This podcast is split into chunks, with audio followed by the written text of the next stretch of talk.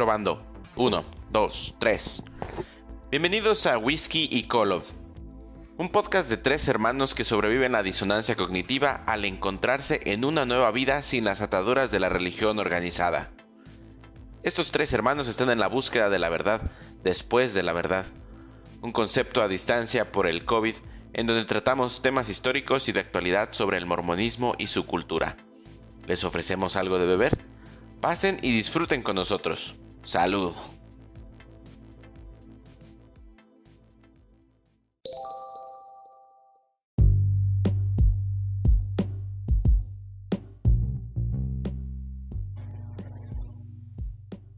Hola, buenas noches. ¿Qué tal? ¿Qué tal? Buenas noches. ¿Se escucha bien? Sí, yo te escucho bien. Excelente, sí, yo también. ¿Qué tal? Bienvenidos a este segundo episodio de Whisky y Colop. Esta noche tenemos invitado a, Omar. Si quieres presentarte, Omar, hablar un poco de ti. Digo, yo tampoco he hablado mucho de mí, pero pues de eso se trata este, este episodio. Claro, claro, excelente, gracias. Gracias por la invitación, es un, honor. Pues yo soy Omar, eh, posteriormente daré detalles de mis apellidos. Tengo 29 años, eh, soy ex misionero, actualmente soy papá, esposo, tengo tres hijos, dos niñas y una niña, de 6, 4 y 2, y pues mi esposa. Y pues ahorita después de un día ajetreado, con todo gusto estamos aquí para, para poder hablar en este podcast tan, tan interesante. Y pues después de un día muy bueno, pero algo ajetreado, pues esto me parece una excelente hasta terapia. Que, les voy a, comentar aquí el, secreto con, con, Omar es que antes de comenzar, él había ido a la tienda a comprar unas cervezas, pero tienen el semáforo rojo por cuestiones del COVID en el estado en donde él está, entonces no pudo comprar su alcohol. pero no se preocupen, aquí les vamos a hacer la compañía, escuchen esto. Una deliciosa cerveza Miller clara, el champán de las cervezas. Aquí es una de 710 mililitros, así que alcanzamos 355 tú y 355 yo, ¿cómo ves? Excelente. Sí, me quedé con las ganas ahí, con esa experiencia que ya estaba en la caja y nada. Ni hablar. ¿Y qué tal? Un poquito de agua. Sí, pues ni modo, hay que, hay que hacer los sacrificios. Pero Bien, a, todo esto, este, Omar, eh, me gustaría comenzar no con una oración, sino eh, ¿cuál fue eh, o de, dónde vienes tú, por ejemplo, de la, de la iglesia? ¿Fuiste nacido en el convenio? ¿Fuiste este, bautizado a los ocho años o eres converso? ¿Cuál es tu, tu situación aquí? Que yo soy miembro desde pequeño no bajo el convenio, mi papá de hecho la fecha no es miembro de la iglesia, nunca se decidió bautizar. Mi mamá ya era miembro cuando yo nací. Mis abuelos, por parte de mi mamá, fueron los primeros que se bautizaron cuando mi mamá tenía aproximadamente como 13 años. Y estuvieron inactivos un tiempo y después volvieron y, hasta la fecha ellos siguen activos. Entonces yo nací dentro de, pero sin convenio. Y mi mamá me llevaba desde pequeño a, a la capilla y pues a aprender, vaya, sobre esta religión. Y me bauticé precisamente a los ocho años. Entonces, desde ese entonces soy, soy miembro de la iglesia.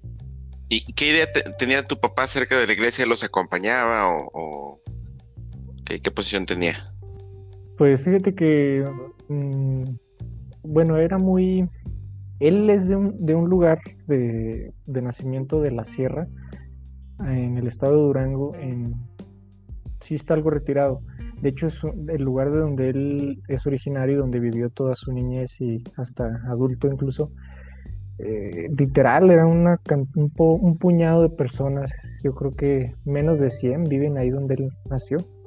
Entonces, haz de cuenta que los únicos que llegaron ahí fueron los testigos de Jehová. y él, él fue lo único que conoció en cuanto a religión, los testigos de Jehová, pero nunca se bautizaron. Entonces, él eh, pues escuchó a los misioneros muchas veces y nunca decidió tomar la decisión de, de bautizarse, pero sí llegó a ir, por ejemplo, cuando teníamos presentaciones en la primaria este, muy, pocas veces, solo para, para vernos y, pues nos dejaba junto con mi mamá. Y posteriormente pues nos dejó tanto a mi hermano mayor como a mí servir como misioneros. Le parecía pues algo positivo, vaya, pero hasta ahí nunca se involucró de más. Ok, y, para todo esto, eh, ¿tú tuviste algún tipo de eh, experiencia o algo que forjara algún tipo de testimonio antes o durante la misión? De hecho, sí, antes. Eh, pues desde niño y, joven, pues nomás vas porque te llevan tus papás y pues medio le agarras el gusto, pero realmente nunca sabes bien qué rollo.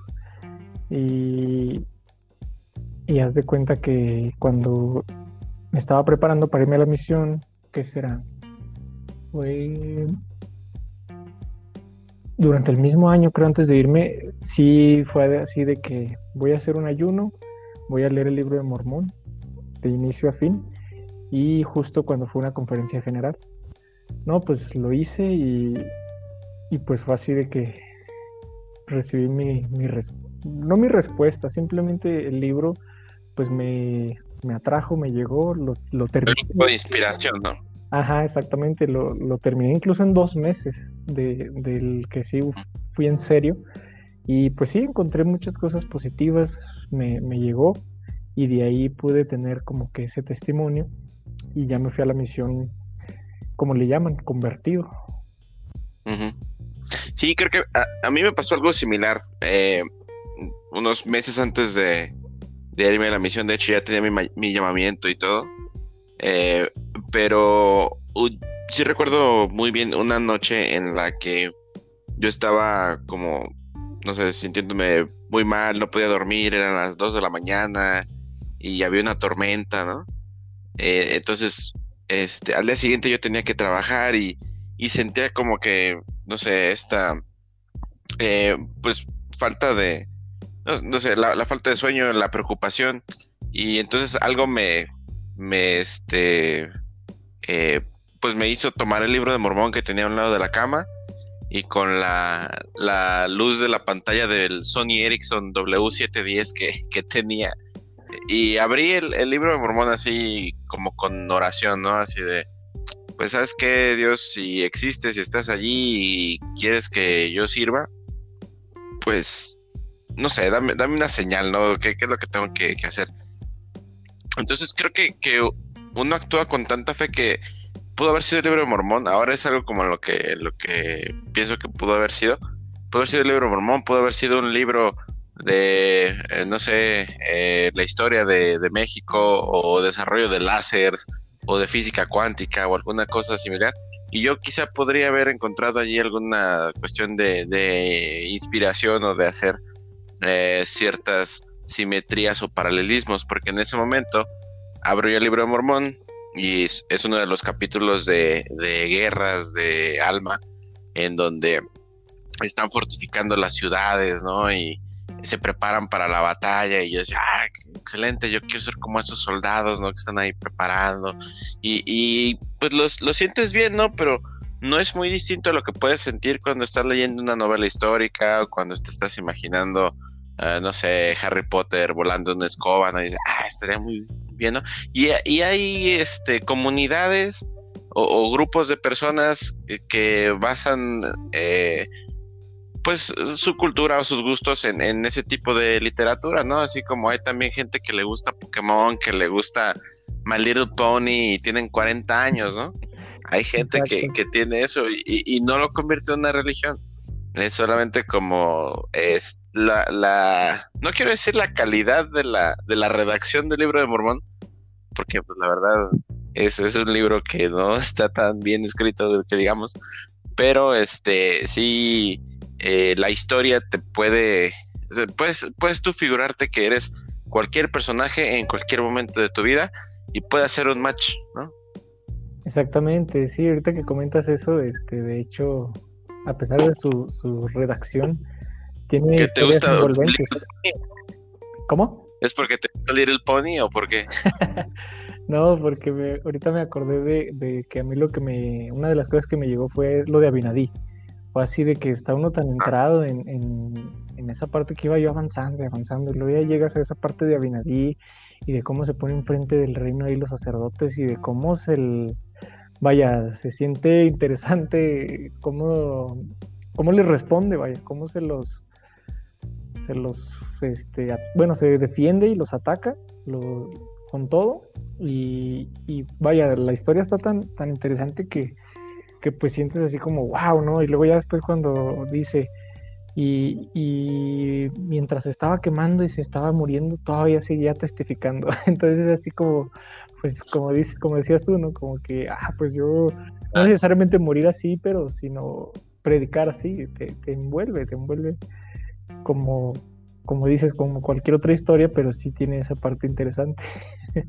Como si esas cosas pasaran. ¿no? Ándale, exactamente.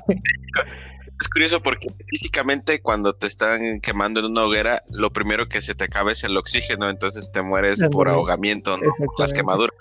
No, y los gritos que puedes estar, eh, te impiden hablar. Sí, ¿no? Y, y, eso nadie se lo contó a José Smith. Así es, de hecho hasta me acordé de los, de los, guachicoleros, o sea, el video tan lamentable, o sea, se escuchan los gritos de cómo se queman, o sea, es horrible. Pero aquí, pues te digo, está tan bien la historia que, que te lo crees en esa necesidad de buscar a Dios o de buscar un testimonio. Y, durante la misión, ¿qué experiencias tuviste que tú crees que como que forjaron tu, tu vida para bien? Creo que, creo que a pesar del conocimiento que llega uno a tener después, pero sí es una parte importante, incluso lo hemos comentado que eh, eh, nuestras misiones como dice este a Holland, pues significaron todo para la vida de él. Y, pero quizá para nosotros tuvieron significado durante ese tiempo específicamente y que han impactado en el resto de la vida. Sí, sí, definitivamente. Incluso, eh, pues uno, yo, bueno, yo sigo creo pensando que fue lo mejor que pude haber hecho eh, a esa edad, a los 18 años, en el sentido de que es una experiencia de servicio, de ayudar y de, de, vida. Y ya obviamente en la parte doctrinal y en la parte de, lo que uno va a enseñar eh, hay cosas muy buenas, pero hay cosas que, que al ahorita al, al, saber lo que ya sé, pues ya no cuadran, ¿no? Como por ejemplo, pues la parte de del racismo, de la doctrina de los negros que en su preexistencia pues fueron no fueron valientes o cometieron pecados y nacieron así malditos. Ese, ese tipo de cosas no cuadra. Pero bueno, de ahí en fuera, sí, definitivo tuve experiencias, como yo creo la mayoría, que pues te llegan, te cambian, te permiten realmente interesarte en otro ser humano que ni siquiera es parte de tu familia y buscas ayudarlo, buscas acercarlo a Dios y el ver, el, ver cambios en su vida para bien, pues te da, te da felicidad. De hecho, pues yo sí fui de esos eh, misioneros mm, pues obedientes, ¿no? De, seguir el manual misional blanco al pie de la letra de...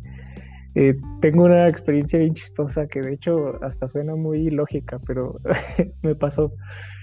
Tenía yo apenas como dos meses en la misión, no, sí, como dos meses. Y yo cumplí años, bueno, al haber llegado al campo misional, los dos meses fue mi cumpleaños.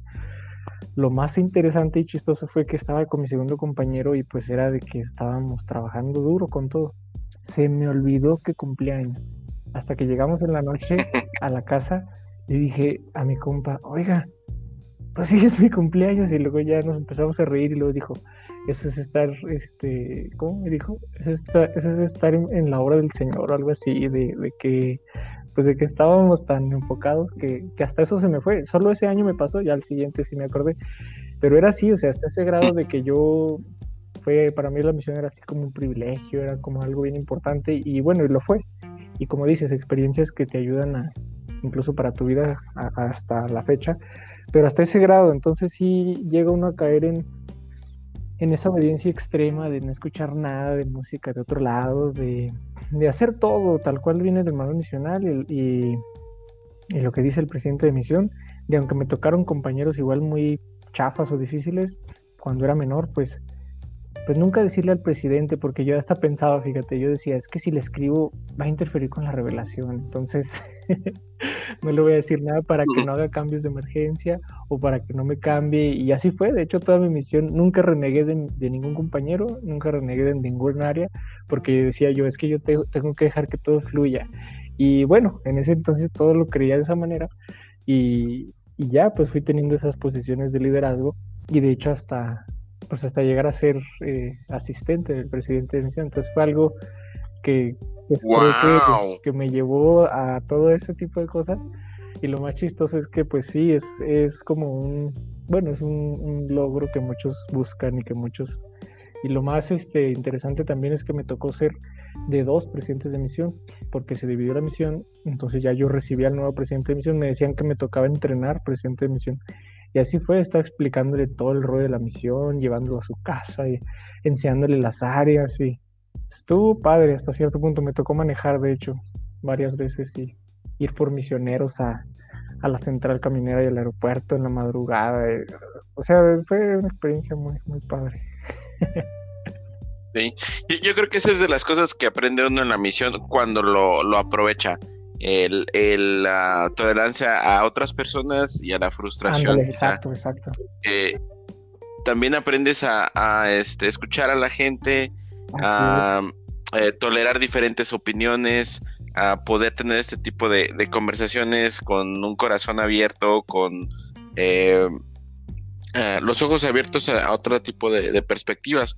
Y no necesariamente tienes que hacer esto en la, en la misión, sino que, por ejemplo, yo entiendo que quizá tú con tus hijos, eh, no, no, sé si los vayas a mandar a la, a la misión en su momento, pero quizás sí les puedes enseñar eso, ¿no? Que escuchen a la gente, que tengan un interés sincero por, por lo que tienen que decir, analizarlo y eh, interpretar también las cosas de, de la manera que, eh, que uno no salga lastimado, ¿no? De hecho, a mí lo que... Sí, bueno, bueno. Ya no te escucho. ah, ya, ya te escucho. Ajá. ¿Sí? Ah, ok. Te, comentaba que una de las experiencias más vívidas que yo tengo de mi iglesia, de mi iglesia, de la misión, al final de, ella, eh, estaba yo a punto de bautizar así el, sábado antes de regresar a, mi casa, ¿no? Terminaba el domingo la misión, hacíamos la reunioncita con el presidente de misión, comida, cena, y el lunes en la mañana al aeropuerto, ¿no? Entonces, ese fin de semana yo iba a bautizar una familia a la que, no manches, era una referencia que venía del lago Salado. Eh, también eh, tenían ellos familiares miembros de la iglesia que les habían enseñado. Eh, habían sido enseñados previamente por misioneros hacía, no sé, un par de años quizá. Y la primera visita que tuvimos nos pidieron una bendición del sacerdocio eh, porque la hermana esta estaba, se llamaba Danet, algo así. Bueno, eh, esta hermana o esta eh, persona tenía problemas con el cigarro y ya de plano estaba postrada en una cama con oxígeno. Entonces, pues no sé, e, en ese tipo de situaciones casi siempre por o con lo que sucede cuando eres misionero dices, pues no manches, ya se va a morir, pues lo que quiere es arrepentirse y bautizarse y pues ya lo tengo en la bolsa, ¿no? E, entonces eh, nos pidió una bendición, ella nos dijo así como que yo sé que ustedes oran por las personas, pueden orar por mí. Ah, sí, pues mire, lo que hacemos cuando damos una bendición, el aceite y mi compa primero unge y yo este eh, cierro, ah, ¿cómo se dice? Eh, terminamos pues la, la, la, segunda parte de la, de la bendición, ¿no? Y así lo vamos a hacer, ¿cómo va? ¿Está bien? Sí, ok. Íbamos con nuestro líder misional de barrio, le explicó también algunas cosas, ah, hablaron del, cigarro, de la palabra sabiduría, y su esposo, así en lo que estábamos platicando, se fue a la cocina, regresó y sacó botes así como de, no sé, unos dos kilos de, de café, eh, tiras completas, cajas completas de, cajetillas de cigarros, eh, antidepresivos, eh, medicamentos, todo esto que, le empezamos a decir como, ah, eso está mal, pero pues obviamente muchas de esas era medicina que necesitaba, ¿no? Pero lo sacó, nos lo entregó en una bolsa negra y eran fácil unos 12 kilos de, de cosas entre alcohol, tabaco y, y este medicinas, café. Así nos lo dio. Y lo echamos a la cajuela de, del auto de nuestro líder misional de barrio. Y esa fue como la primera experiencia, pero al final, o sea, eh, dos, dos semanas después, porque asistieron a la capilla y todo, y eran de oro, ¿no? Entonces yo dije, ahora sí, en mi diario, ¿no? Y voy a anotar en mi predicar mi evangelio con, con letras de oro, ¿no? Esta es la, la, familia por la que yo venía. Y al final, no te miento, el jueves fuimos a visitarles y nos cerraron la puerta. Ah, nos dijeron, ¿saben qué? No estamos interesados ya. Este, les agradecemos mucho que hayan venido a visitarnos, pero no, no creemos. Y como de qué onda, ¿por qué? O sea, ¿por qué me rompen el corazón así, no? Como cuando estás invitando a salir a, alguien, ¿no? Que andan de novios y al final te dice que no quiere, ¿no? Que ya le invertiste ahí en el cine y todo, pero pues te siguen dando entrada. Eh, total, pues lo dejaron muy en claro que no querían saber nada de la iglesia, que habían platicado con algunos de sus amigos y pues que no se hizo, ¿no? Y la verdad yo estaba así como que a punto de romper en lágrimas, en llanto.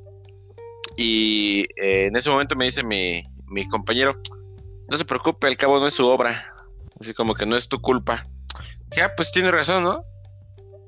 O sea, uno lo hace como con la intención eh, de mejorar la vida de las personas.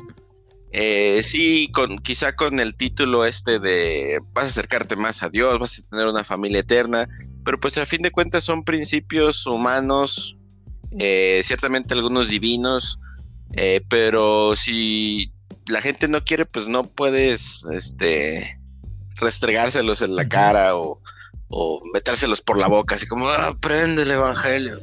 No, sino que ellos lo, toman o, lo dejan y eso también me hizo a mí como más eh, abierto a otro tipo de, pensamientos. ¿Nunca supieron qué? Que eso me trae...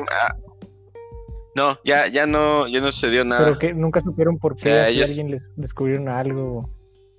Sí, ¿Ah, sí, sí, sí, habló con, sus familiares y, yo creo que le empezaron a contar cosas de la poligamia y cosas así. Dijeron, no, estos cuates están locos. De hecho, los llevamos, hicimos una actividad en, el templo. Ah, en el templo donde estábamos, o en la ciudad donde estábamos, tenía su templo. Entonces, eh, en la parte de atrás, la iglesia tenía un terreno como de dos campos de béisbol. Mm. O sea, estaba la estaca, luego el templo y este terreno enorme. Y en el templo había, o atrás en ese terreno había una especie de kiosco un gazebo, entonces tenías así como una explanadita y escalones. Entonces hicimos una... Eh, te estoy hablando que esto fue en el mes de septiembre. Entonces, en la latitud en donde yo estaba sirviendo, pues se, mete el sol a las 9 de la noche, 10. Entonces, eran la actividad se programó para que fuera a las 8 y fue una idea mía, ¿no? Y yo me sentía como, wow, es mi, idea y tenemos al presidente del templo y al presidente de la misión y no, porque era algo muy especial esta familia, ¿no? Entonces, eh, cuando terminamos la lección a eso de las 8.45, 9, ya se estaba poniendo el sol y encendieron las luces del templo, entonces fue así como que se va metiendo la luz por un lado del horizonte y aquí a un lado en el templo tiene las luces encendidas, ¿no? Entonces fue así como que el, espectáculo. Y el, y el templo ese estaba en medio del bosque. Bueno, no en medio del bosque, pasa la, una autopista enfrente, pero sí estaba así como que muy en, en, el, en el bosque, ¿no? Muy verdecito, muy, muy bonito. Este, entonces era una cuestión como muy sentimental, o estaba diseñado para que eh, se metiera hasta la mente, hasta la profundidad de la gente, en el sentimiento que les provocara. Eh, pero pues sí, al, final no, no, sucedió. Entonces al final terminamos yéndonos por, por helado con mi compañero. Este, y nada, no, no recuerdo otra cosa después de eso más que empezar a, empacar mis cosas y, largarme. No, pues sí, sí estuvo hecho en ese sentido. No, yo fíjate que, que eh, como dicen en la misión, morí, o sea, estuve muerto porque ya no bauticé nada desde que fuimos asistentes y menos cuando llegó, porque me tocó ser ya al final, los últimos como cuatro meses y medio. y luego con el presidente y, luego era a veces este, irnos desde las 7 de la mañana porque íbamos a ramitas, a conferencias de rama, donde ya ves que el presidente pues preside, el presidente de misión, y, luego nos asignaban nosotros así de que no, pues usted dirija, usted el sostenimiento de oficiales. Y luego este, era irnos así desde las 7 para llegar al pueblo, a la ramita en tres horas. Y luego regresábamos bien noche, hasta las 11, 12 de la noche estábamos llegando a nuestra casa donde, mm, donde rentábamos, o a veces nos quedábamos en la, en la, en la casa de misión. Y este, y era pues vaya se vuelve pura administración puro administrativo este ver cambios y todo ese rollo pero es padre es padre pero sí sí ya no pude jamás bautizar eh, por ese sentido y es que así era todo este show y, y, yo decía no es que sí sí está uno muriendo porque sí sí se siente la diferencia la verdad de cuando estás como que ayudando a las personas y dedicándote a enseñar todos los días a nada más estar así como pues tal cual dice la palabra como asistentes. Y ya así me fui a mi casa, pero pues con, lo que sí, fíjate, es que sí aprendo uno mucho de, del presidente y su esposa. Es algo bueno, independientemente de lo de la iglesia, pues aprendes del matrimonio, aprendes de, de todo ese show. Yo creo que sí influyeron mucho para que yo me casara luego, luego. Fíjate, me casé, a de hecho creo que es bueno mencionarlo, me casé luego, luego a los siete meses de haber regresado. Y de hecho, uno de mis presidentes se casó a los cuatro meses de haber regresado de la misión y el otro también como a los siete igual. Y, yo todo el tiempo también les preguntaba cosas, así consejos. Y luego cada uno, cada uno de esos dos presidentes tenía nueve hijos, ambos americanos. Y pues ya sabes, te, te influye mucho eso, más aparte de lo que siempre te recomiendan los líderes. De hecho, creo que ese es un tema también muy, interesante de comentar algún día. ¿Qué tan bueno es eso de casarte pronto, casarte joven, independientemente de que seas eh, misionero, ex misionero o no? ¿Qué ventajas, qué desventajas? Y pues está, está bueno, pero bueno, creo que a mí me funcionó, independientemente de la iglesia me funcionó. Pero sí, no creas, a veces sí digo, híjole, pues sí, por lo menos me hubiera esperado un poquito más para tener hijos, pero ya sabes, en la iglesia cásense y tengan hijos luego, luego. Entonces, al año ya teníamos el primer hijo. y es difícil porque luego ya dices, ah, pues sí, pero bueno, creo que me funcionó. Y, y esa parte, pues, eh, todo eso es muy valioso. Oye, y ahorita que comentabas antes de que se me pase, también se me hace bien gacho eso como racismo porque para, para mí fue así como, wow, manejar en la misión. Y ahorita me acordé que tú serviste allá en Estados Unidos y pues es algo bien común, todos los misioneros andan en carro. Sí, sí. Entonces es así como...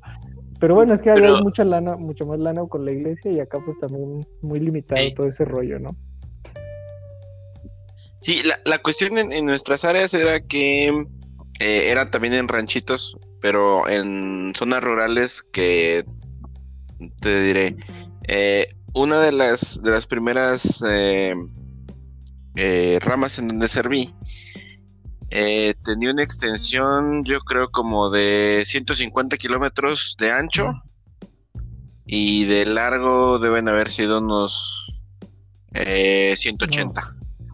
O sea, era una extensión enorme, pero porque había este eh, mucha siembra o había eh, o eran lugares o pueblos muy separados de otros. Entonces, por ejemplo, teníamos eh, una cita en el pueblo A y el siguiente pueblito estaba a 45 minutos de distancia y a veces tenemos una referencia de unos miembros que vivían en el cerro detrás a una hora más de distancia. con razón. De hecho, era, era bien, bien este, curioso porque el presidente de Rama eh, nos veía los miércoles, tenemos una, reunión de correlación.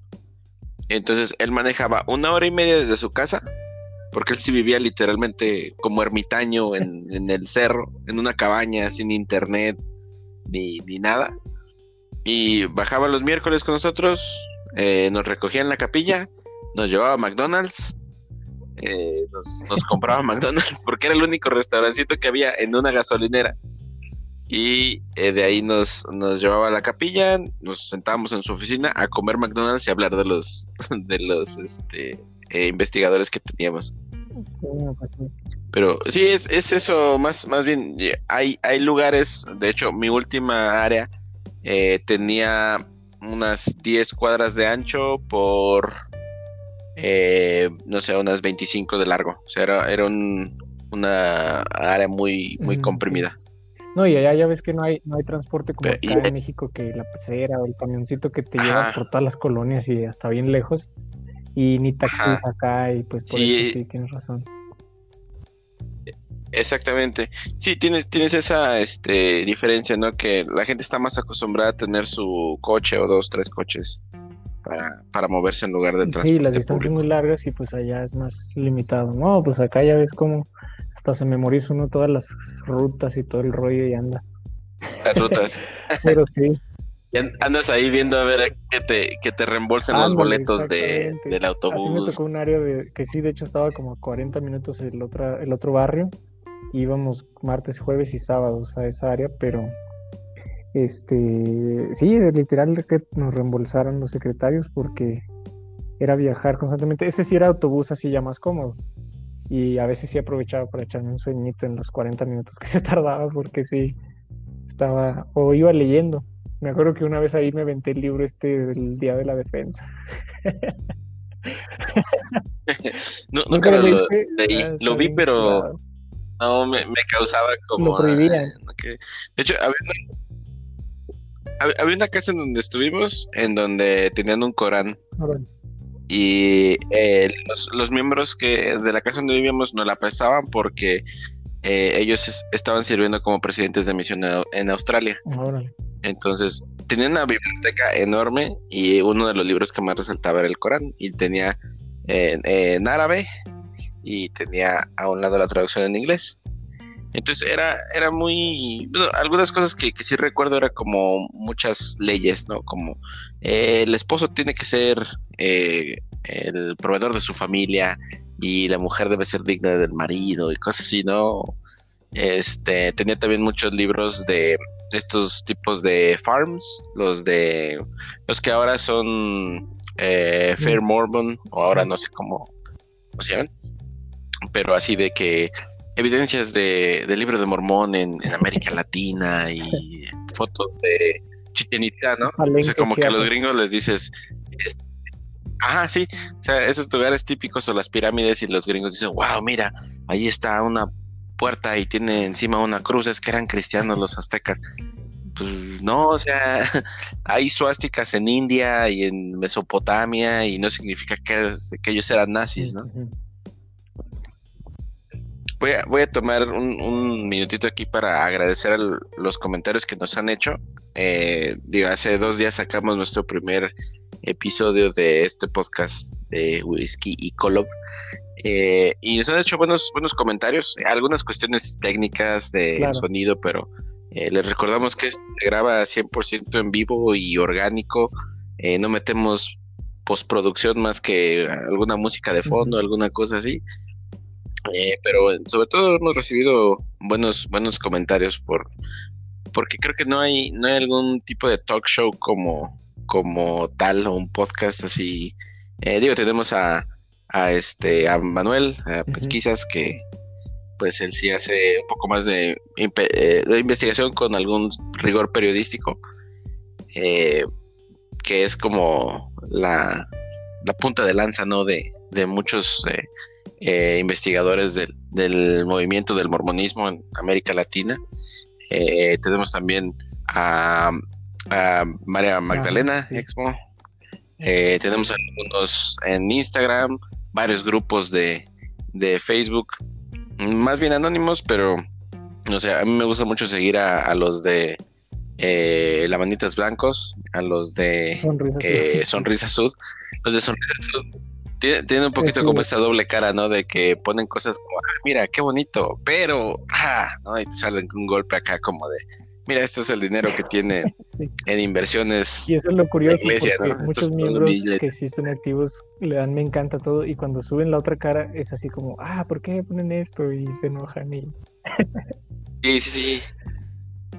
Oye, de hecho... O sea, las dos cosas son De hecho, este, ahorita que comentas eso, para no es por no querer hablar lo positivo, ¿verdad? Obviamente ahorita hemos hablado este rato de cosas positivas y buenas, pero precisamente para que no nos crean como sonrisas sus, quiero comentar una última cosilla que sí me gustó también de, la misión, que por ejemplo sí vi, vaya, fuera del lado del dinero, fuera del, de, todo eso, todo lo que no está bien.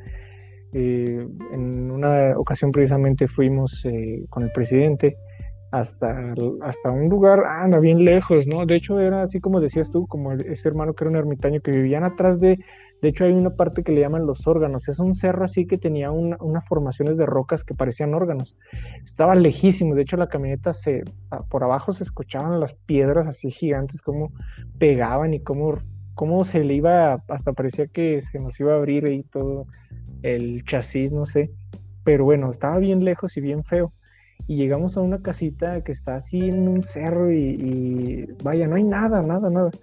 Pero ahí había miembros. Y me acuerdo que llegamos y el presidente iba porque lo iba a ordenar al sacerdocio de Melquisedec. Y ahí lo hizo en su casa. Y de hecho nos dieron unos frijolitos, así tú sabes, algo muy sencillito, pero con el corazón. Y yo, pues esas experiencias son muy, muy agradables porque pues es gente que ejerce fe y que se siente muy agradecida porque llegó el presidente, los, bueno, en este caso nosotros los misioneros, y, me acuerdo que se hizo la ordenanza y luego ya, o sea, literal nada más fuimos a eso y nos regresamos y, el presidente nos decía, no, pues, y yo también dije, no, pues, como dice la escritura, que una, tan solo un alma es como bien importante o algo así, este, para Dios, ¿no? Vaya, ese mm. tipo de cosas sí, sí me gustó por, por el servicio y porque pues no fueron por dinero, no fueron por diezmos, no fuimos por más que para hacer esa ordenanza y gastando gasolina y casetas lo que fuera necesario para llegar y, y, darle a este hermano ese pues esa ordenanza y que pues él pudiera sentirse, ya estaba grande de hecho, sentirse bien con ello y poder dar bendiciones. Por ese lado sí, pero volviendo ya a la otra parte, ahorita que comentabas de, de la misión, fíjate que ya me había puesto a hacer un análisis y, me doy cuenta que realmente la mayoría de la gente que uno bautiza, yo creo que en tu caso también puede ser así, es por ti, o sea, es por los misioneros, es porque les caes bien chido, es porque les llega a ser bueno persuadiendo o, hablando de las escrituras y, y, exacto, y eres amistoso, y, se logra hacer una relación porque pues la mayoría se inactivó cuando, cuando salíamos de las áreas. Y aunque predicando evangelio decía que los misioneros no sé qué, que el espíritu, o sea, realmente es poca la gente que sigue y que de alguna manera sí se logra creer esto y se logran convertir, entre comillas, y que, vaya, sí se ponen a leer a, lo mejor el libro de Mormón e igual encuentran esa respuesta que platicamos al principio, que la pudieron haber recibido con cualquier otro libro parecido, y, y ya, pero es mínima, entonces la gente realmente, este, pues es eso, y, es, y, de hecho me, agrada porque pues hasta la fecha puede uno tener comunicación con esa gente y aunque esté ya fuera de la iglesia o inactiva, te siguen apreciando, te, e incluso si vas, están dispuestos a hospedarte o darte de comer, lo que sea, por el amor y, la relación amistosa que comentas y la experiencia de haber convivido y de haber...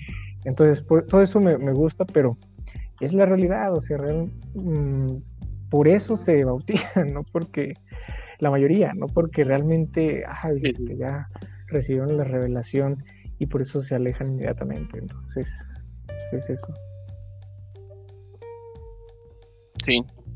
Sí, y exactamente yo creo que si le das a una persona o le estás hablando de, de religión y le muestras un libro de metafísica, va a aprender quizá de, eso y se va a sentir bien y va a decir, sí, es el espíritu, sí, es algo como que me, interesa, ¿no? Pero eh, eh, les toca la suerte de que son los los testigos de Jehová o, cualquier otro. Y, y, hace rato que comentabas, yo realmente he sentido emociones muy fuertes precisamente con cosas que me gustan. Por ejemplo, este, la película El Rey León cuando era niño y aún hasta la fecha, ¿no? O por ejemplo Dragon Ball, este, vaya, todo lo que nos gusta al leer un libro, ver un episodio o una película muy emotiva, eh, no inventes, o sea, a veces no puedes ni parar de, llorar. Me acuerdo de una que salió hace unos pocos años en el cine muy buena, se llama Buscando la Justicia, una historia real de un abogado, un, negro que estudió en Harvard para ser abogado y en esa época con tantas dificultades para, y del racismo, este, encarcelaban a cualquier negro por cualquier tontería y aunque ni eran culpables. Entonces él, ya como abogado egresado de Harvard, por el ¿cómo? hecho de ser acusado. Ándale, por el simple hecho de ser acusado. Pasando por un retén y no, pues usted fue y vámonos. Y ya este abogado, este, que de hecho es Michael B. Jordan, el actor, eh, se pone pues a tratar de hacerle justicia y, tardan un chorro.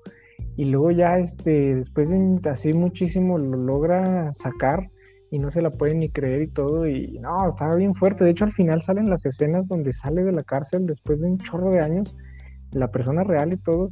Y es tan fuerte el, sentimiento que, que, no puedes parar.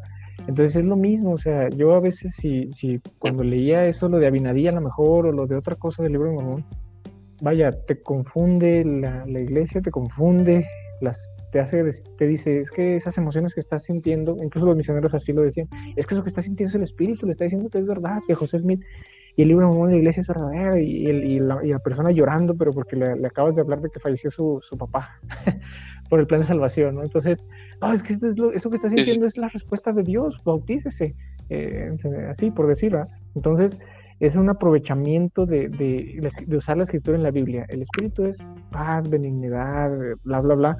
Y a veces cuando nada más hay puro silencio y se siente todo en paz, esto es el espíritu también. Esto es esta, esta emoción, o sea, si Dios diera respuestas con base a emociones, pues eh, es algo muy complicado. Por eso hay tanta religión y tantos que creen recibir una respuesta, pero que si se ponen a pensar, pues con el Rey León, con alguna obra, con alguna película, pueden sentir incluso hasta más fuerte eso, y no por eso quiere decir que, que el Rey León es una historia real, ¿no? Entonces es, es eso es la manipulación tan grande que hay dentro de, de esta organización. A, mí me conmovió más eh, una película de Netflix que se llama El juicio de los siete, que salió este año. Igual es, similar. Eh, me conmovió más que, el video de la restauración. o, que, alguno de, los testamentos, ¿no? Incluso también eh, hay otra serie, la nueva de Watchmen, de HBO, y, te da mucho coraje, o sea, sacas muchos sentimientos ahí eh, por, el tipo de temática que trata, la crudeza, y sí te habla eh, al chilazo, ¿no? De qué sucedería si los, eh, los superhéroes o los dioses en los que cree la humanidad tuvieran cierta personalidad pues diabólica, ¿no? o, pues no, más bien algún trastorno mental, ¿no? O tuvieran problemas como los tiene la, gente de verdad. Incluso el, el, fulano, no recuerdo el nombre, pero el fulano que eh, escribió Watchmen, era un güey que quería acabar con la humanidad, o sea, tenía planes de cómo acabar con el mundo. Eh, digo, quizá de una manera fantástica, pero era en su, en su mente, pues lo, lo conjuraba o lo planeaba así, ¿no? De, de cierta manera.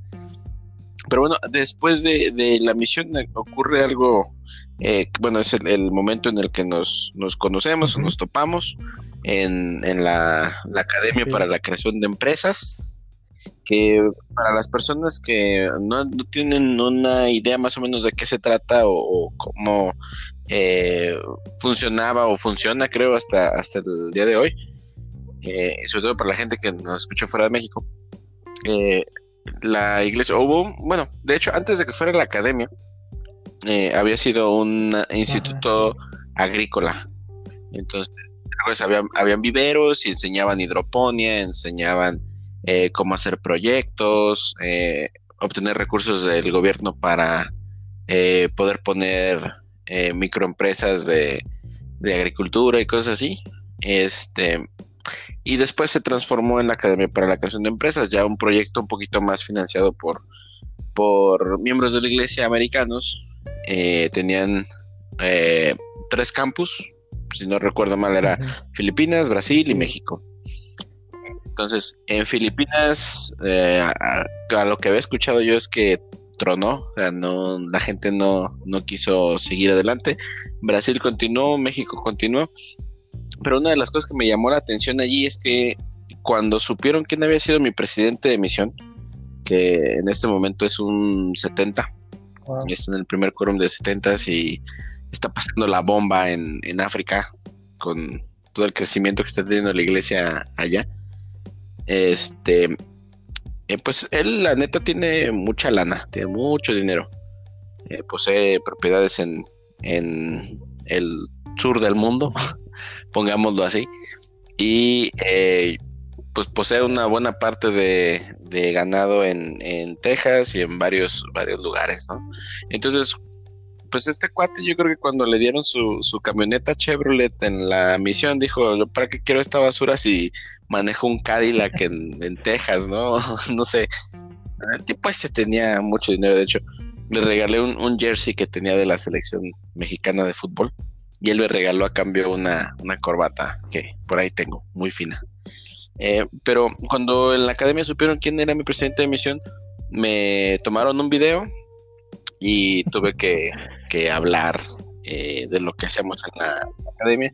Eh, creo, no estoy seguro porque no pregunté, pero creo que su hijo, que sirvió en Chiapas, se vino para, o sea, había regresado a su casa y a los pocos meses se inscribió en la academia para ver de qué trataba todo y no sé si al final terminaron financiando ahí el proyecto de, la, academia. Justamente había una mesa directiva Pero... con varios acá.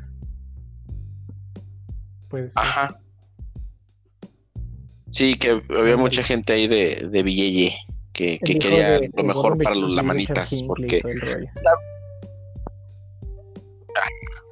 Sí, a él yo lo conocí en el, en el MTC y no le entendía nada porque acababa de llegar y yo...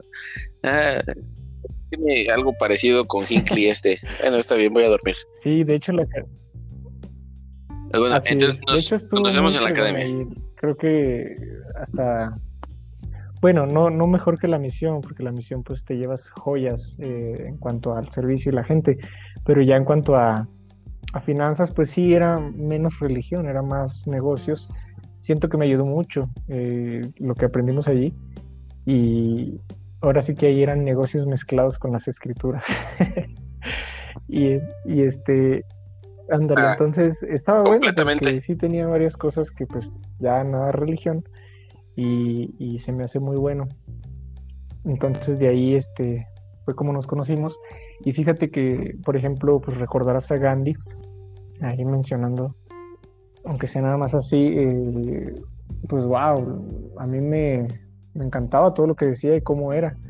Y una persona tan, tan preparada y, bueno, más que preparada, tan, con mucha expertise para negocios y para hablar. Y también pues para informarse. Él decía, se consideraba una persona muy informada. Y fíjate que he estado analizando mucho este tiempo que ojalá que con este podcast y con otras cosas que podamos hacer, pues podamos llegar a, gente así, porque a veces digo, no entiendo cómo hay gente que sabe tanto y, siguen ahí. Puede ser conveniencia, puede ser sesgo, puede ser este, ah. vaya, de tanta información que saben y estudian de muchos otros temas, ¿por qué no han llegado a ese punto al que nosotros ya llegamos? Siendo, eh, no menospreciándonos, pero vaya, no, siendo figuras como él y como otra gente que conozco. De hecho, conozco eh, eh, un pueblo, una persona que fue presidente de Estaca, que es bien chido el cuate, o sea, y es, tiene un puesto en cuanto a su trabajo fregoncísimo en el gobierno de Puebla, se ha, logrado hacer muchas cosas y proyectos bien fregones, y es a todo dar, de hecho, en, algún momento que yo viví en, en, Tlaxcala, él este, incluso me recomendaba para algunos trabajos temporales de proyectos bien pagados, y muy, muy buena persona. Y vuelvo a lo mismo, este, quisiera a veces así como lo hicimos en la misión de predicar eso, ahora llegar a esa gente y a más para que pues se lo que creo que estamos experimentando, esa, esa libertad, esa felicidad, ese libre, libre de manipulación y control. Y a una edad, mientras más temprana la edad, pues mucho mejor, a ya estar en una edad muy avanzada y después de darte cuenta que quizás pudiste, pudiste hacer muchas otras cosas en vez de estar este, dentro y sumergido en, en esta organización. Sí, y, yo creo que mucha gente eh, puede decidir ser, o sea, yo lo clasifico en esa parte, ¿no? Entre todas las muchas que hay, eh, ser ex mormón o ser post mormón. Cuando eres ex mormón, te olvidas de todo y te haces a un lado y sigues, ¿no? Pero cuando eres post mormón es como si te graduaras de la universidad, te graduaras exacto. y post doctorado cierto conocimiento de la iglesia, del evangelio, de la divinidad, de valores, de este, hasta de hablar en público.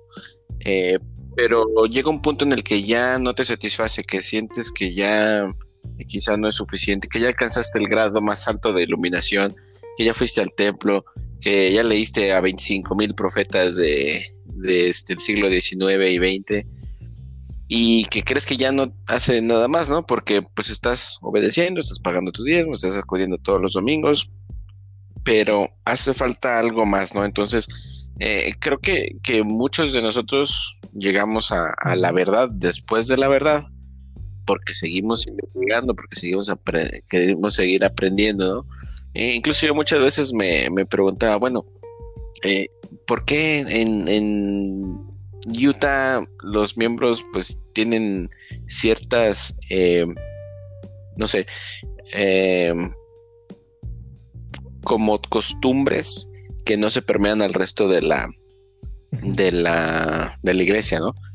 Eh, es que en el estado de Utah hay un crisol enorme de tradiciones, de nacionalidades, hay gente desde los que odian a muerte así a los latinos hasta los latinos que se están escondiendo de la ley porque los mismos miembros de la iglesia los acusan con el ICE y para que porten, ¿no?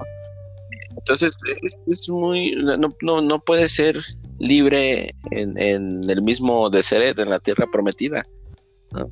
Hay tonganos que se tatúan y dices, bueno, ¿por qué si los tonganos se tatúan un ángel moroni en la espalda, por qué yo no puedo ponerme un piercing?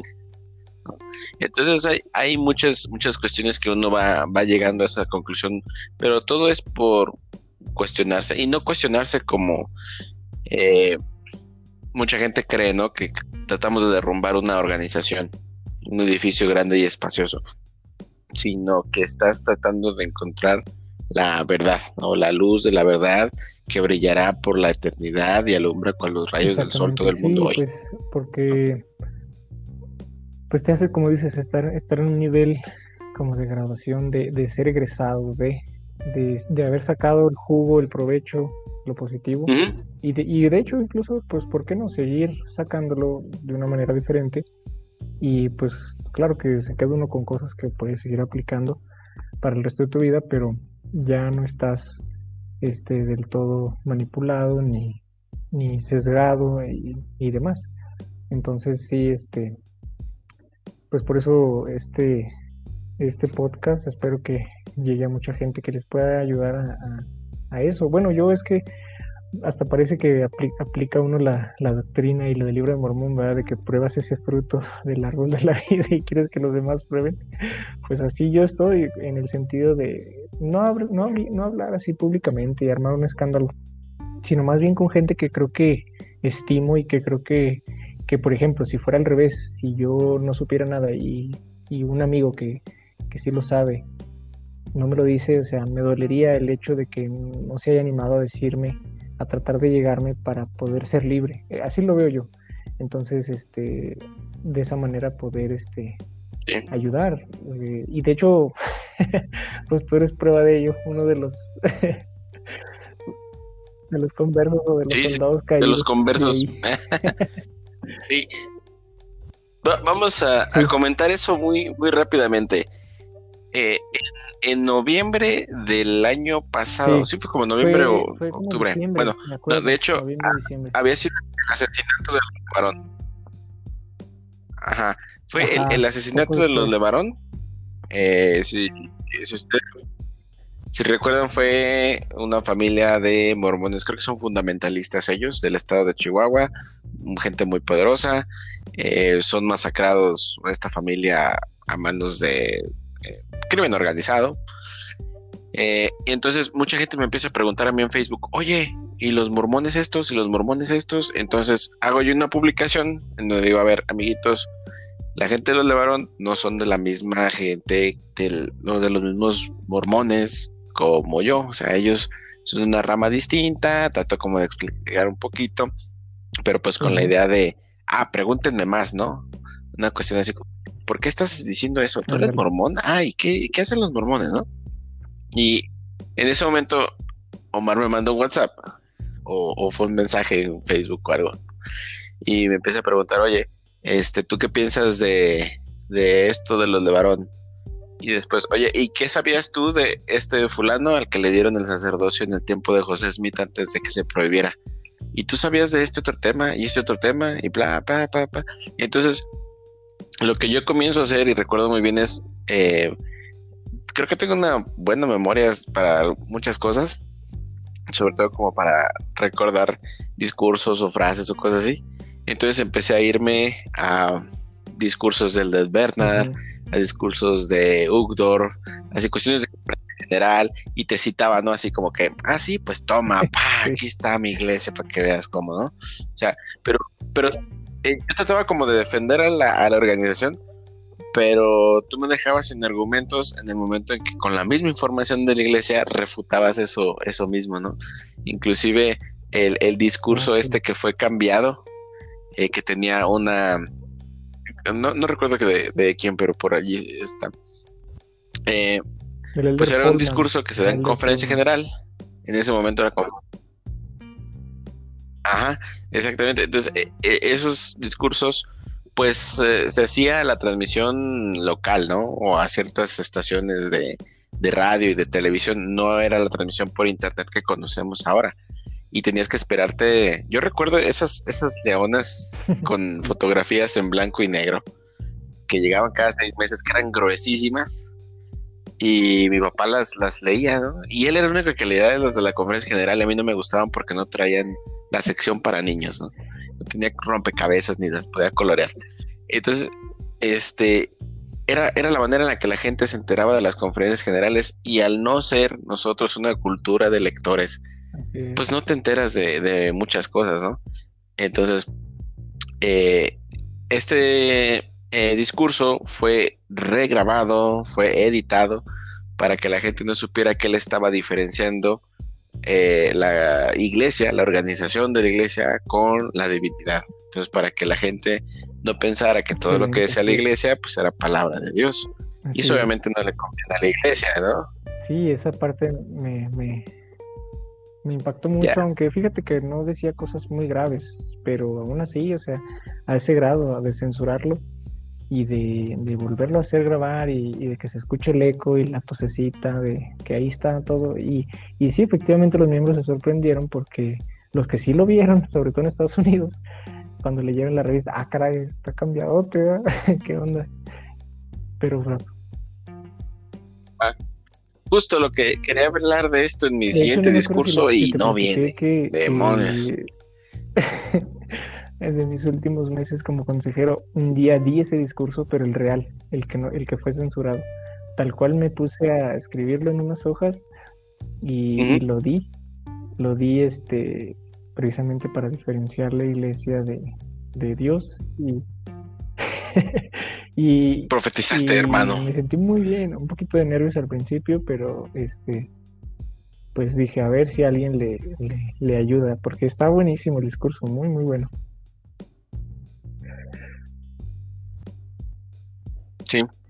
Sí, y eso vino después a que eh, me pusiera a investigar, bueno, me, me, pasaste tu información sobre la segunda unción y ahí fue donde me dejaste completamente desarmado. Yo como de segunda unción, yo siendo eh, obrero en el templo y no saber de la a ver, explícame, yo conozco el templo hasta cuánto miden este la sala donde está el aire acondicionado, ¿no? Eh, y pues sí, resulta que, que, existe esto de la segunda unción, la gente no lo conoce, no se revela a la gente a menos que pues tú seas el que lo está eh, recibiendo, ¿no? Sí, es algo bien cacho. Sí. Y, y ese, en ese momento, cuando yo, cuando tú me das esa información, yo recuerdo que lo, dejé ahí guardado porque, pues, que el trabajo, que regresaba tarde, que no tenía como el tiempo para dedicarle esa lectura al artículo. Pues total que eh, ese fin de semana teníamos conferencia de estaca y yo fui, eh, bueno, estuve en el, en el coro en esa, en esa sesión. Eh, acababa de ser llamado unos tres meses antes a, como segundo consejero del, obispado. Eh, después quizá hablo un poco de, eso, pero como que desde que yo llegué aquí a este barrio yo sabía que me iban a llamar al, obispado, como que algo me, me, lo, me lo decía, pero bueno, lo dejamos para otra, otra ocasión. Eh, la cuestión es que estando yo en el, en el coro, pues está la, la conferencia, están hablando los líderes, y la verdad sí estaba muy, muy aburrido, o sea, como que no tenían chispa, no, no sé, estaba el tono muy triste de la, de la conferencia. Saqué el teléfono y dije, bueno, pues vamos a empezar a leer, ¿no? Tom Phillips, eh, secretario o algo así, eh, recomendado por alguien más para recibir la unción. La unción se trata de esto, recibe la unción, eh, al, se da a la esposa, la esposa le pone las manos sobre la cabeza, cosa que eh, jamás se me hubiera ocurrido. Eh, bueno, lo ve uno en el templo, ¿no? Que las mujeres hacen las ordenanzas junto con las mujeres, la, unción con aceite, este, eh, darles el nombre nuevo, todo esto lo hacen, lo hacen las, las hermanas, ¿no? Eh, pero en un salón celestial por una autoridad general, enviada directamente de la persona que tiene todos los poderes y llaves del sacerdocio, como es el profeta, eh, pues eso no, no, lo, no lo había sabido, ¿no? Y en domingo, ¿no? Y lo dice Tom Phillips, como de, ah, pero que los domingos no cierra el templo, sí, pero vamos a tener una sesión. Exacto, exacto. Con razón a veces creo que se veía el templo prendido los domingos. Ah. En alguna ocasión. ah. Yo, yo, de hecho, eso fue lo que, lo que me hizo pensar, se tenía ahí literalmente a, a dos metros de, de distancia a, al presidente de Estaca, al presidente del templo, al presidente de la misión, a una autoridad de área que estaba eh, visitando, no recuerdo quién era, pero los tenía ahí en corto y yo decía, bueno, quizá ellos ya recibieron la segunda unción, ¿cómo puedo hacer? Y de hecho, ¿sabes? Estaba allí este otro cuate que acabamos de agregar al, al grupo de WhatsApp que tenemos. Eh, él estaba a un lado mío y le comenté, oye, ¿tú sabías esta cuestión del, del, templo de la segunda unción? Y me comentaba algo como, ah, pues no, pero digo, hay muchas cosas en la, en la iglesia que pues vamos a, descubrir en algún momento, eh, pero pues mejor no dudar, ¿no? O, mejor no, no, seguir rascándole. Y justamente un año después, eh, pues me doy cuenta que él también tiene esta cuestión. Y, es, y es curioso, ¿no? Que uno, bueno, hace un año yo creía que todos mis, mi, o la mayoría de mis amigos eran como fieles y eran este, obedientes en el Evangelio, pero después te vas dando cuenta que muchos de ellos tienen eh, no dudas o simplemente no sienten que está bien continuar por el camino o el sendero de la, de la iglesia, ¿no? Eh, hace, hace un año, de, no, hace, hace un mes, eh, me reencontré con, con, un amigo de la iglesia, eh, bueno, que nos conocimos en la iglesia, en las conferencias HAS, y esta vez estuvimos en una cabaña encerrados en, en, medio de la sierra, enfrente de un lago precioso, y teníamos una fogata de dos metros de ancho, y estábamos bebiendo cervezas y platicando del, de la inmortalidad del cangrejo, de música, de películas, y no sé, eh, o sea, uno puede aburrirse en una eh, en una reunión sacramental de 60 minutos, pero ya estuvimos seis, quizá o siete horas, junto con una cerveza, junto con unas hamburguesas, y pasamos un, una noche sensacional, ¿no? Eh, entonces, eso es quizá lo que, lo que uno puede eh, sentir como el espíritu, puede pensar que, que, es el espíritu también que se, eh, pues se, se, puede interpretar de, de, esa manera, ¿no? Yo decía que los cristianos adventistas, pentecostales y esta gente que toca la batería en salones enormes y el pare de sufrir, pues la gente siente un frenesí que viene igual que si tú fueras a un concierto de Madonna, ¿no? O que si vas a un rave, a una tocada de música electrónica y está la gente Exacto. en drogas hasta la madre, ¿no? Y eso es muy similar, este, ese frenesí se va eh, repartiendo entre la gente, ¿no? Entonces, es eh, lo, lo, mismo que, que, sucede, no es necesario que esté la presencia de, de Dios, o no es, no es algo espiritual, sino que pues tu mente así sí, lo, lo así está diseñada. Oye, pues gracias por compartir este esa experiencia aquí para también nuestros amigos oyentes, toda la gente que nos escucha y nos vaya a escuchar, porque pues es en breve, en resumen, pues cómo fue esa, vaya, cómo descubriste o cómo fue eso. Yo de hecho quiero compartir ya brevemente eso ya nada más, porque de hecho creo que no lo he compartido ni contigo. Precisamente, y que incluso ojalá en, unos capítulos más adelante en este podcast tan, que me encanta, eh, pueda estar también aquí mi hermano y, mucha más gente que pensemos invitar, penses invitar. Eh, de hecho, eh, pues yo fui, vaya, después de la misión, hasta el año pasado precisamente, seguía todo al pie de la letra, al grado de, incluso tú lo, tú lo viste, era tan, pues como tipo en la misión, tratando de obedecer así todo al, pie de la letra, dando el diezmo hasta de más por si las dudas, ayunando, bueno, no ayunaba, no te no puedo asegurar ni, ni, decir que ayuné cada mes todos los años, pero sí trataba de ayunar de repente y, y, aunque no ayunara, pues pagaba mis ofrendas de ayuno.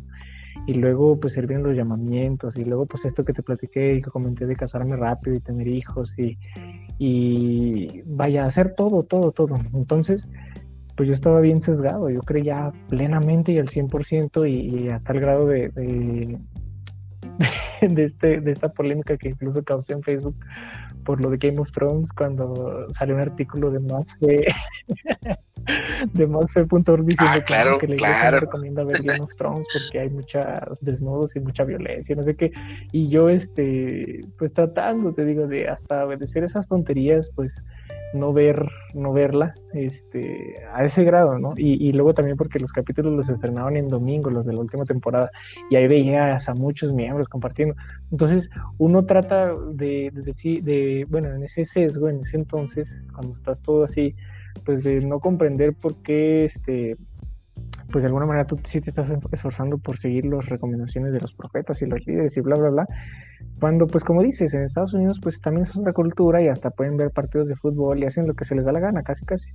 Pero bueno, para no alargar, este, cuando yo, mi hermano fue el que me, a mí me llamó mucho la atención porque mi hermano una vez en un grupo familiar mandó un artículo que decía, niños criados sin religión son más amables y comprensivos. Y luego yo no empecé a notar cosas raras en él. Y él, pues, era, ese misionero y también era miembro muy activo. Y ya en una de esas le pregunto en privado, este, oye, ¿qué onda? ¿Cómo está? ¿Cómo están las cosas en la iglesia? ¿Qué? Y luego ya me dijo, no, todo bien, según él. Y luego después este, le dije, no, es que yo noto algo raro en ti, ya, ya cambiaste. Y ese artículo que publicaste, bueno, que compartiste me llamó la atención. De hecho, es buenísimo. Ese artículo menciona que precisamente se encontró un estudio donde los niños creados sin religión son no juzgan, no atacan, no y los niños con religión sí precisamente eh, como que tendían a juzgar más. Entonces, este, te sorprendes de lo que menciona y luego ya empecé a indagar y me dijo, bueno, te voy a platicar, pero si estás dispuesto a seguir y, así, y empezamos, así como tipo yo contigo, y empezamos con la doctrina de, los negros, eh, libro de Mormón, traducción, planchas Kinderhook, este, fuimos incluso abarcando muchísimos más temas que los que yo te platiqué. Y, fueron como dos meses tal cual. Y yo igual así, refutando y contestando y yo diciendo, no, pero es que, es que esto y lo otro. Y había veces en que me decía, pues recuerda que yo soy así como si fuera un investigador y tú, y entonces sí este, puedes refutar, pero también no puedes, y así, porque uno trataba de defender a tal grado de que, de que te empiezas a cerrar a veces. Y yo después yo decía, ok, sí, tienes razón, necesito abrirme. Y luego ya, le seguíamos y le seguíamos tema por tema y así. Y precisamente hasta llegar al de, al de, al de la parte financiera de, de, de la corporación, del artículo de, de, la corporación y de la segunda unción, y que hasta yo también pues me ponía a investigar y todo, fue lo que me quebró, fue lo que me, me, me hizo pum, me dio el bajón y, pues como llega el punto en el que no puedes defender lo indefendible. Entonces eh, fue ahí donde dije, no, ya, no, no puedo, ya no. Y, y, es una sensación muy fea. Que, justamente eso fue lo que nos... Eh, sí, justamente eso, esa noticia o, al, o al menos la publicación en el Washington Post de los 100 mil de la iglesia nos tomó junto con esta misma investigación en, diciembre del justo hace un año, en el 2019. esa nota, eh, un mes después de que yo ya, ya, ya había visto, ya había descubierto por mí mismo, como, por así decirlo. Entonces fue algo así de, de, de que vaya, desde la traducción del libro mormón también yo ya decía, híjole, pues sí, es que la fuente es la misma iglesia, bien decías tú. Entonces está muy raro, o sea, hay cosas que ocultan, hay cosas. Y igual lo del discurso de Elder Podman fue así como, paso. Entonces, pero ya fue así lo que me quebró completamente fue eh, Tom Phillips al, leer, porque para mí fue algo este, ilógico, o sea, no es porque no la recibamos, sino porque para mí es un insulto a mi intelecto, es como como una carta de perdón de pecados, una carta donde te dice que ya estás salvo independientemente de lo que hagas. Entonces fue algo que digo, es que no, o sea, aquí no está, aquí no es. Y pues fue difícil un poquito, pero pues lo superé rápido, este, en el sentido de alivianarme y pues eh, estar feliz.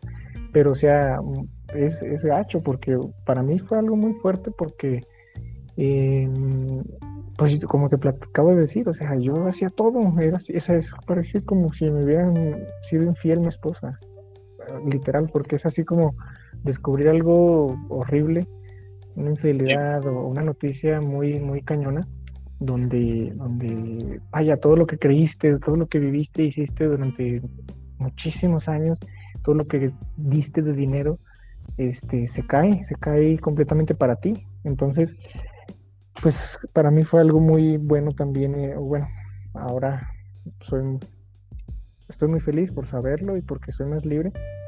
Entonces, este, como lo que también descubrí, porque después de platicarte a ti, he platicado con algunos otros amigos, eh, uno, mi hijo en la misión al que entrené, Braulio que está en el grupo, entre otras personas, y me doy cuenta que cada uno somos diferentes, porque de hecho me he dado cuenta que cuando le compartía a tal persona sobre la segunda unción y las finanzas, a lo mejor lo de la segunda unción no le pegó tanto, pero las finanzas sí lo quebró. O sea, cada quien tenemos nuestro tema que nos, que nos llega y nos, da el bajón, porque todos somos diferentes. Entonces, eh, la verdad es que le he compartido como unos 5 o 6 más o menos, y, y, uno de ellos, este, precisamente, porque yo también hasta trato de meterle ahí un poquito de jugo y sabor a cómo les platico las cosas, pero lo toman así como que, no, pero es que este, este, como que te, te lees o te escuchas muy así como, como señora ardida. Y les digo, bueno, pues eh, te entiendo, pero le digo, créeme que eso ya lo superé, o sea, cuando me dio el bajón sí, sí me enojé más, sí sentía mucha decepción, mucho coraje hasta cierto punto.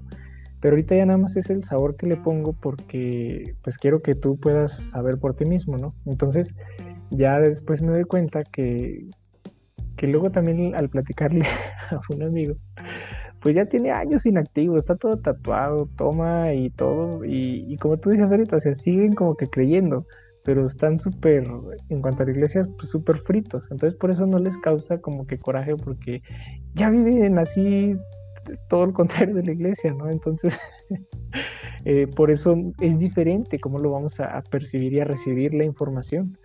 La decepción es diferente porque por alguna u otra razón ellos se alejaron y ya no les pega tanto el saber y el descubrir, y a otros sí.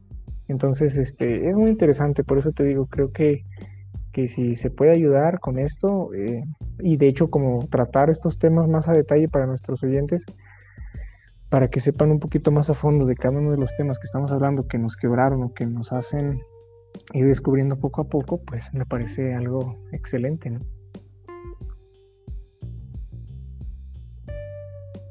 Sí, bueno, bueno. Bueno, bueno, bueno. ¿Me escuchas? Ya no te digo nada.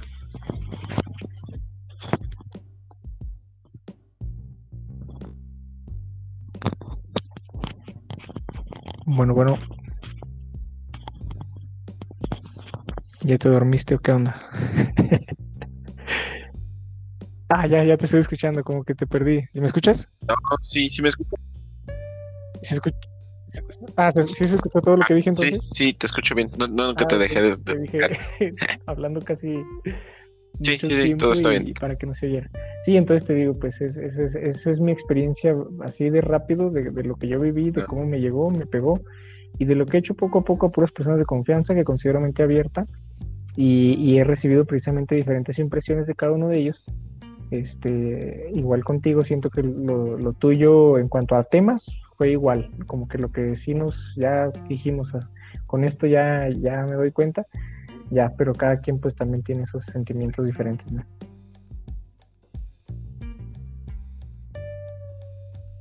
Sí, y, eh, te comentaba que una de las cosas que a mí me, me ayudó mucho fue una cita de J. Ruben Clark, eh, que fue autoridad general en su tiempo. Eh, nosotros tenemos la verdad, no puede ser dañada por la investigación.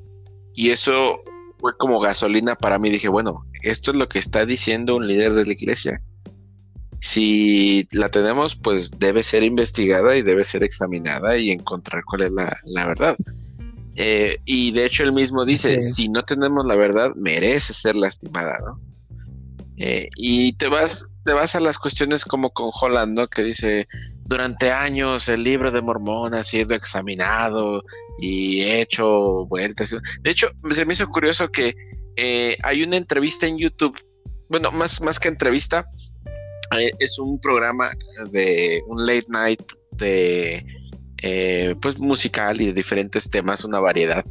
En donde están entrevistando a Brandon Flowers, que es el vocalista de los Killers, mormón muy de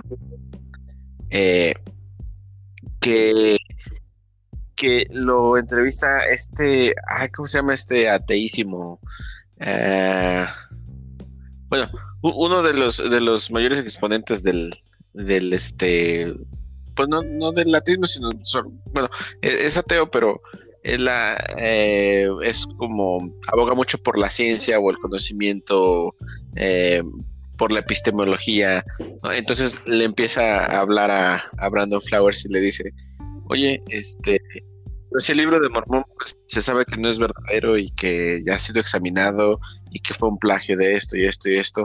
Y toma casi las mismas palabras de Holland y lo explica de esa misma manera, ¿no? Durante años el libro de Mormón ha sido examinado y abierto, investigado y demás, y sigue presente, ¿no?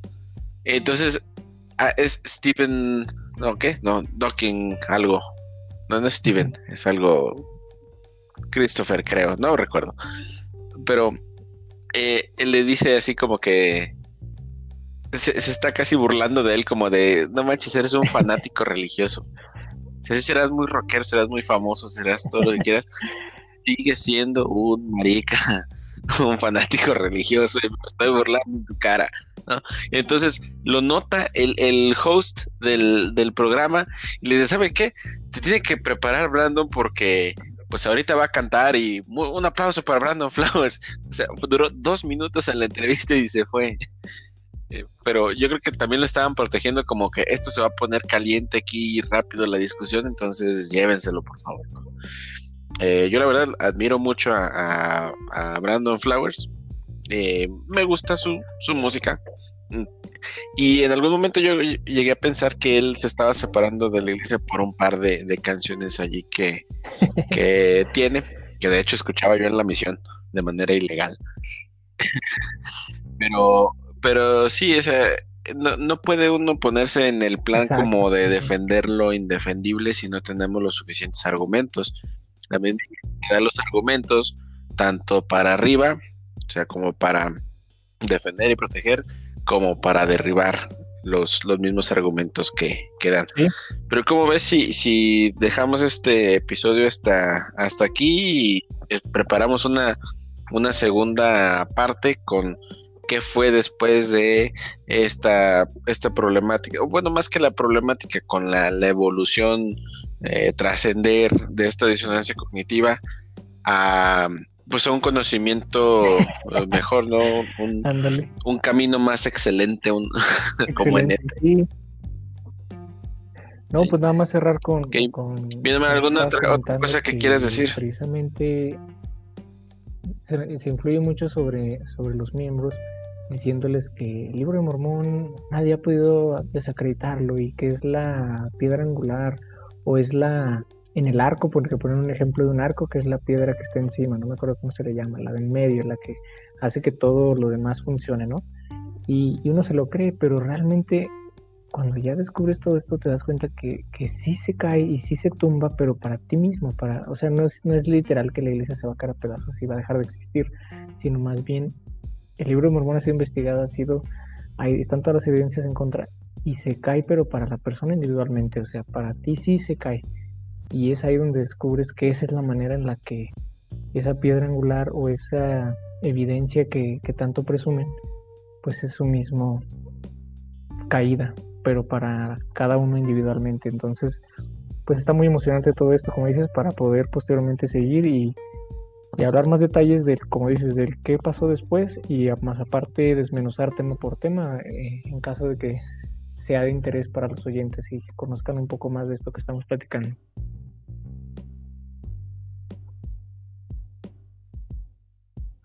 Así es. Caen los grillos, las cadenas ya sueltas estén. ¿Ves? Es que te da esos argumentos la iglesia. te libera de la misma iglesia, ¿no? Así es. Pues ya me terminé mi, mis 710 mililitros de, cerveza Miller. Miller, patrocínanos. Tienen muchos mormones ahí que están sedientos de, del sabor de la cerveza. es una buena cerveza, un buen sabor para comenzar. Yo, a, pesar de, del tiempo que, llevo, bueno, algunos meses bebiendo este eh, una, alguna cosita por aquí y por allá, no me animo todavía como con las cervezas artesanales o los sabores más fuertes, pero sí, uy, perdón, entre, mis sabores favoritos está la Miller, eh, te comentaba de la Amstel Ultra, la Michelob, y la carta blanca, que es yo creo que mi top 4 hasta ahorita. Un vino bueno, porque también es bueno para la salud. Y aparte, lo que sí probé recientemente fue un mojito. Me encantó, nunca había tomado algo así preparado de esa manera y, y sí, hay mucho que, probar.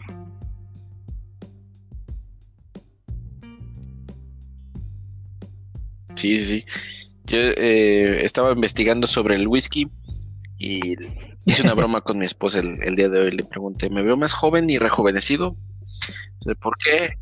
Estoy tomando whisky y el whisky eh, contribuye a la eliminación de los radicales libres y tiene muchos antioxidantes. Y mira, me veo más delgado y esbelto. Eh, cualquier cosa es mejor que toda la cantidad de, refrescos que uno toma siendo miembro de la iglesia. Digo, hay muchos miembros que no toman y que le hacen fuche a coca, pero pues, oye, van y, toman este jugos embotellados o, cosas que pues, tienen hasta más cantidad de azúcar, ¿no? Y yo, yo lo que me doy cuenta y me da también mucho coraje es la gente que, eh, miembros de la iglesia, que no pueden donar sangre porque tienen este eh, cuestiones de que son diabéticos o hipertensos cuando siempre están como que ah es que la palabra de sabiduría hermano no beba café pero no manches estás hasta la madre de azúcar que vienes a hablar pero bueno eso lo, podemos continuar en, el, siguiente episodio pues te agradezco mucho te agradezco mucho Mar por esta eh, pues sí oportunidad de, de platicar nuevamente eh, ahora con, algo de, audiencia. Esperemos que, sigamos teniendo eh, ese tipo de, entrevistas. Y como comentabas, a, ver más gente. Eh, estoy viendo si, si puedo invitar a un amigo. bueno, ya, ya lo, les comentaré un poco más a, detalle después. Pero es una persona importante dentro del Partido Demócrata, o de, lo hace como que de la parte juvenil en el estado de Utah. Eh, Dino, ya, sabes, ¿no? Eh, así como que toda la, cuestión de, de, la tolerancia, eh, latino, homosexual, migrante, eh, miembro de la iglesia y a favor de los, de los derechos humanos. se va a poner muy, muy interesante si luego practicar con, con él, convencerlo de, que entre aquí en la, en la conversación, pero eh, lo veremos. Cada uno tiene una historia y todas son importantes. Esperamos que aquí se pueda encontrar un, foro.